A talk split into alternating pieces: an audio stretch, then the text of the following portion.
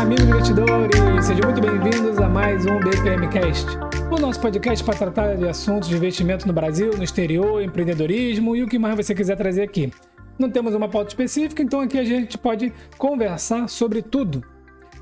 E hoje eu quero falar um pouquinho sobre a minha mudança de estratégia com o Bitcoin. Depois de um longo tempo, digamos assim, né? Desde que eu comecei a estudar o blockchain, é, eu resolvi então aumentar a minha posição em Bitcoin. Na verdade, eu, eu considero que eu nem iniciei ainda uma posição em Bitcoin, porque o que eu tenho é muito pouquinho lá. Então, se você está vendo pelo YouTube, já clica aí no like, já, já se você não é inscrito no canal, então, pum, botão inscrever-se. E vamos então ao assunto desse BPM Cast. Bom, em julho de 2019, é, eu comecei a fazer uma série sobre uma chamada estratégia com o Bitcoin. E lá eu relato um pouquinho que eu comecei a estudar sobre o blockchain e o Bitcoin em 2017. Naquela época, eu escrevi posts no bpmilhão.com, né? Então vocês podem conferir lá no bpmilhão.com. E era, eu gosto muito de tecnologia, parecia um negócio bem bacana, né? Só que Bitcoin ainda era um negócio muito volátil, ainda é, né? Mas hoje em dia a gente tem aí outras, é, digamos assim, outras afirmações de que o Bitcoin ele está ficando mais forte e ele veio para ficar. Na época, em 2017, não era tanto assim, né? Então, somente alguns ali visionários, digamos assim, ou então pessoas que realmente acreditavam na criptomoeda. O que, vamos lá, sejamos francos, eu acho que poucas pessoas acreditavam na moeda como acreditam hoje. Eu tenho para mim que a maioria apostou, a maioria procurou de repente alguma coisa para ter um ganho melhor, tá? Enfim, vou falar um pouquinho mais à frente sobre isso daí. Mas fato é que quem comprou lá em 2017, que foi quando eu comecei a estudar o blockchain, hoje realmente está com rentabilidades aí astronômicas, tá? Então, parabéns aí para quem comprou. Só que eh, eu acabei não iniciando uma posição, estava aportando ainda, é, já tinha começado a investir no exterior, mas o meu investimento no exterior ainda era muito baixo. E aí eu tinha um investimento no Brasil e aí eu resolvi não é, entrar nos Bitcoin naquela época. O tempo foi passando, fui investindo no exterior, virei a mão né, do Brasil para o exterior dólar subiu, minha carteira no exterior ultrapassou a minha carteira no Brasil em termos de porcentagem. Esse é o meu histórico, né? E aí eu fiz uma pequena, um pequeno experimento com o Bitcoin, que está no bpmilhão.com, e agora eu resolvi então aumentar é, a posição em Bitcoin. E eu explico por quê. Tem gente que acha que é, se você tem uma decisão em determinado momento, você não pode mudar essa sua decisão, essa sua ideia no futuro, né? Então isso é um problema que a gente está vivenciando hoje em dia, né? O, o, mundo polarizado, o Brasil polarizado. Então, se você. É, esses dias eu estava ouvindo um podcast do Bruno Perini e ele falou que eles estão para comprar uma casa, né? Então, em um determinado momento da vida dele, ele disse que não ia comprar casa e ele mora de aluguel. E agora ele já considera comprar casa. Então, é, foi um excelente exemplo, né? Para mostrar que em determinadas épocas da nossa vida a gente tem uma mudança nas nossas ideias e tudo isso está ligado é, é, diretamente à sua condição financeira. Então, resumindo, eu resolvi é, aumentar a posição em Bitcoin. É, vai, vai, ser uma posição aberta, inclusive, tá? Essa posição que eu tenho em Bitcoin, eu deixo ela lá no bpmilhão.com. E eu comecei então com dois mil reais então, o que, que eu coloquei lá na minha estratégia? Eu coloquei mil reais e eu comprei de Bitcoin. Cada vez que o Bitcoin caísse 10%, eu comprava 100 reais. Cada vez que ele subisse 15%, eu vendia 100 reais. E aí era para fazer uma escadinha, né? Como se fosse um robô, digamos assim. Só que é, eu olhava todo dia, mas às vezes o Bitcoin variava 10%, 15%, é, duas, três vezes ao dia, né? E obviamente eu não pegava todos os movimentos. Fato é, chegou num determinado momento em que eu tinha R$ 1.200 em cash, em dinheiro, e 8 mil reais em Bitcoin. Ou seja, né, do meu dinheiro eu tinha colocado 800 reais, esses 800 reais viraram é, 8 mil reais. Tá? Então foi um crescimento de 10 vezes isso daí. E eu fiquei com esse dinheiro em caixa, porque depois, depois eu fui fazendo isso é, por 10, 11 vezes, está lá no site.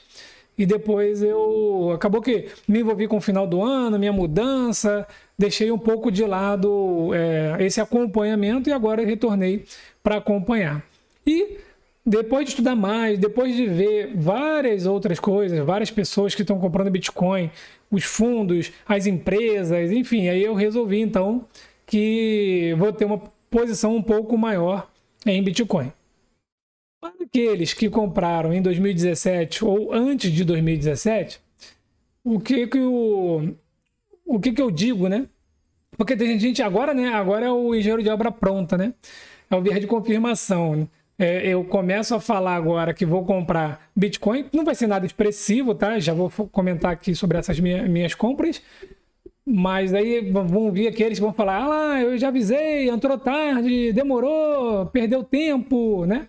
Mas não é bem assim. Lá em 2017, ninguém imaginava que o Bitcoin ia chegar onde chegou. Ninguém imaginava que a Tesla, que o Elon Musk ia vender carro e, né, receber Bitcoin em troca disso. Que ele ia colocar Bitcoin na Tesla. Que hoje o Bitcoin traz mais valorização para a empresa do que a própria venda de carro. Né? Que grandes fundos, enfim, em 2017 a gente tinha muita dúvida.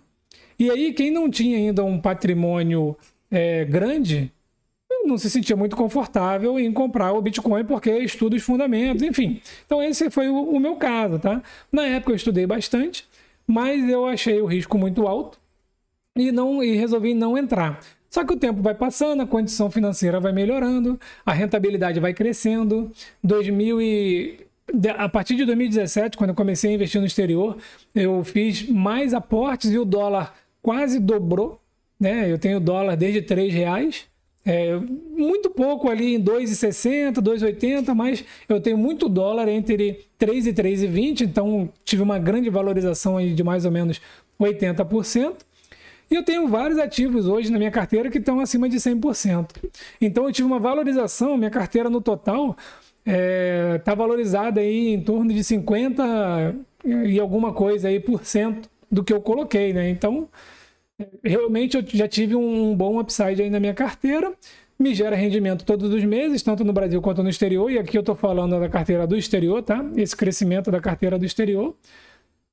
Consegui surfar uma certa onda na, no ano passado, 2020, por causa do Covid. Então, muitas empresas caíram muito. Eu tinha vendido Apple em fevereiro ali, né? Um pouquinho antes de começar a cair. E também fiz bons aportes e aí eu coloquei tudo em dólar e comprei esses ativos que subiram mais de 100% na minha carteira hoje. E Apple é uma que eu tenho na carteira que está em torno de 200%, tá bom? E agora hoje, com depois de estudar um pouco mais de Bitcoin, qual é a minha intenção? Aumentar um pouquinho a posição em Bitcoin para ficar com ele, não é para negociar. É realmente ter a participação em Bitcoin até eu chegar a um Bitcoin. Quando eu chegar a um Bitcoin, vocês vão saber, porque eu vou colocar lá no, no site. Só que ainda há muita especulação, o Bitcoin ainda tem uma variação muito grande. Né? Tem alguns analistas, obviamente, dizendo que vai vir uma grande correção. Enfim, tem mensageiro para tudo. Tem mensageiro que para dizer que o Bitcoin vai ter uma queda de até mais ou menos 70%, e tem mensageiro para dizer que o Bitcoin vai custar um milhão de dólares ou um milhão de reais primeiro, né? Tanto faz. Enfim, é muito, muito dinheiro é, para um Bitcoin, mas para quem viu o Bitcoin a 2, 3 mil dólares, quem viu o Bitcoin cair né, de 20 mil dólares para 7 mil dólares, se eu não me engano, ele agora em 60 e poucos mil dólares para chegar a 100 mil dólares, 200 mil dólares, já, a gente já não duvida mais, né? Então a história já mostrou aí que o futuro pode realmente é, se repetir da, né, do que passou e aí crescer mais 3, 4, 5, 6, 7 vezes. Então, não vamos duvidar, porque o mundo está muito estranho, está muito louco. Então, o que, que eu vou fazer a partir de agora? Vocês podem acompanhar lá. Todos os meses, eu vou colocar 300 reais e vou fazer a compra do Bitcoin. Vai ser um Bitcoin é, average cost, né? Cost average, ao contrário, né? Então a gente não faz o dólar é, cost average, que a gente vai lá e pega lá o custo do dólar médio, vai comprando todos os meses. E eu vou fazer agora com o Bitcoin, então todos os meses eu vou botar 300 reais e vou comprar Bitcoin. Obviamente, para eu ter um Bitcoin vai demorar muito, porque eu tenho alguma coisa agora, mas é bem pouquinho. Né? Eu tenho, enquanto eu vou falando aqui, eu vou procurar o que, que eu tenho aqui. Tá? É, então, até chegar um Bitcoin vai demorar demais. Mas hoje eu posso colocar, ir colocando 300 dólares, posso chegar até um Bitcoin, que isso daí não vai é, representar assim, né, uma, uma parcela muito significativa na minha carteira, de modo a, se de repente der uma queda absurda, eu ficar desesperado porque eu perdi praticamente, digamos, metade do meu investimento, ou um terço dos meus investimentos, tá? Não vou chegar a esse nível. Então hoje eu tenho 0,02537, enfim, uma dízimazinha aqui de Bitcoin. Falta muito, eu não tenho nem 0,1 ainda, eu tenho 0,0253. Então, falta muito e eu vou colocar todos os meses 300 reais. Eu ainda tinha aqueles 1.200 reais que eu comentei, né? Que eu botei 2 mil reais, né? Tava comprado em 800, tinha 1.200 em dinheiro. E hoje Bitcoin bateu aí 300. Eu já tinha, antes de falar disso, né? Eu já tinha uma ordem de 240 mil reais, tá? Quando deu 240 mil reais, eu falei, bom, vamos voltar à estratégia do caiu 10%, compra, vende, é, subiu 15%, vende. Mas eu acabei que botei uma ordem a 240 e não pegou. Continuou subindo, passou lá de 370 mil reais. E aí eu falei, bom, então vamos fazer o seguinte: Vamos aumentar um pouquinho essa participação aqui em Bitcoin. É, a ideia é manter numa wallet, né? Não pretendo ficar comprando e vendendo mais o Bitcoin. Por enquanto, eu vou fazer uma fase de acumulação, é mais um outro teste que eu vou fazer. Então, vou fazer uma fase de acumulação do Bitcoin e depois lá no futuro eu vejo o que, que eu faço com o que eu tenho em carteira. Então, ele chegou ali em torno de 374 mil, do... mil reais, tá? E depois teve uma, uma excelente queda, digamos assim, né? E bateu 310 mil reais e foi onde eu comprei 300 reais dele. Tá? Deixei a ordem lá, a ordem já estava lá. Assim como a ordem de 240 eh, mil reais está lá, tem uma ordem lá em cima disso daí. E se bater, eu vou comprar. Então, eu ainda tenho 900 reais para comprar. Como eu estou fazendo compras de 300, estava com 1.200, então ainda tenho quatro. Eu tinha quatro compras a fazer. Fiz uma e agora tem mais três compras ainda para fazer. Uma ordem está lá em 240 mil. Vou ficar acompanhando. Então, se cair de 310, que foi minha última compra, é, eu vou lá e faço uma outra compra. Tá bom? Se o Bitcoin cair mais de 30%, aí eu posso dobrar a mão. Mas é, a ideia é manter esses 300 reais todos os meses, tá? E o mundo tá louco, né? O mundo tá louco. Parece que tem dinheiro surgindo para todo lado. Então, o Bitcoin disparou. E também agora a gente tem uma outra coisa que eu estou estudando um pouco e depois eu trago para vocês, do, dos meus estudos, né? Que são os NFT. Né? Esses NFT, eles são os não fungible token. Então, as pessoas estão vendendo coisas virtuais assim por valores astronômicos. Ah, então tem coisa aí na casa de milhões. É, mas aí depois eu faço um, um, vídeo mais explicativo disso daí, faço um post, deixo lá no comoinvestirnoexterior.com. E como o mundo tá louco, eu vou estudar um pouco mais isso daí e devo colocar uma participação em alguma coisa num desses NFT. Então, é, é aquela assimetria favorável, né? se eu coloco mil dólares em alguma coisa dessas aí e de repente vai a zero, eu perdi mil dólares. Agora, o potencial de subir mil por cento, ele também existe. Então, não, não vejo, hoje não vejo como é, ruim a gente fazer esse tipo de coisa aí, entre aspas, uma aposta, tá? Mas eu friso. Quando que você pode se sentir mais confortável de fazer isso? quando o seu patrimônio cresceu o suficiente para que você fique seguro e tranquilo se você perder aquilo que você está colocando em risco.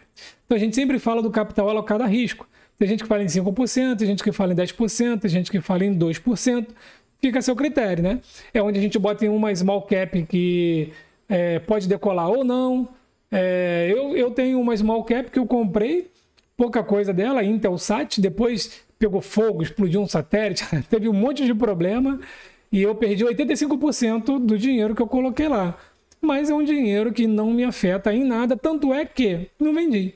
Mantive ela lá porque é um dinheiro que eu já, quando eu comprei ela, né, eu já tinha essa ideia de que é, se caísse e tendesse a zero, eu ia perder aquele valor, mas tinha um potencial de ganho aí muito, muito maior.